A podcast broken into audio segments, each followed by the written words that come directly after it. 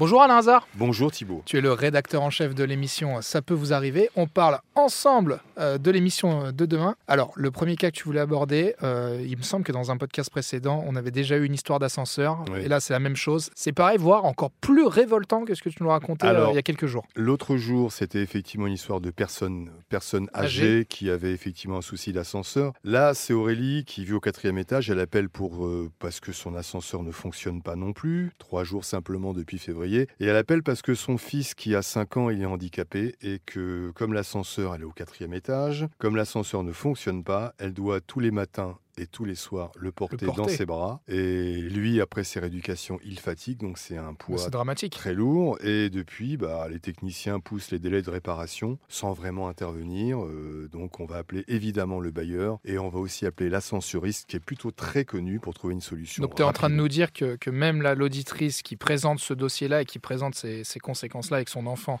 malade au bailleur et au, et au constructeur de, à, à qui on veut, personne, euh, personne ne réagit. ils viennent euh, mais ils, sur ré- ces dégâts-là. ils viennent mais ils réparent pas voilà et puis ils laissent passer les jours Ben, pour elle chaque jour c'est un jour de, de, de- C'est de hallucinant. sou- de souffrance de d'urgence voilà donc euh, on va essayer de accélérer tout ça Et alors le deuxième cas dont tu voulais nous parler dans, dans ce podcast, euh, c'est des travaux euh, qui, qui n'avancent pas malheureusement encore une fois. Une auditrice qui avait acheté un bâtiment en ruine, elle avait investi beaucoup, elle a payé 104 000 euros sur euh, 120 000 euros. Ce qui est beaucoup. On rappelle que oui, là, on est vraiment plus que les Eh oui. 30%. Et comme par hasard, depuis, les travaux n'avancent pas, elle a pris un crédit, les pièces ne sont pas terminées. Euh, que veux-tu? Un artisan qui prend 104 000 euros sur 120 000 euros, il est beaucoup moins pressé d'aller effectivement chez notre auditrice que d'ouvrir d'autres chantiers. C'est toujours la même chose. Euh, Là, elle a trop versé et elle n'arrive pas à retenir, à retenir l'artisan. Donc là aussi, on va se battre, euh, mon cher Thibault. Eh ben merci Alain Hazard. Rendez-vous 9h30 demain sur RTL. À demain, Thibault.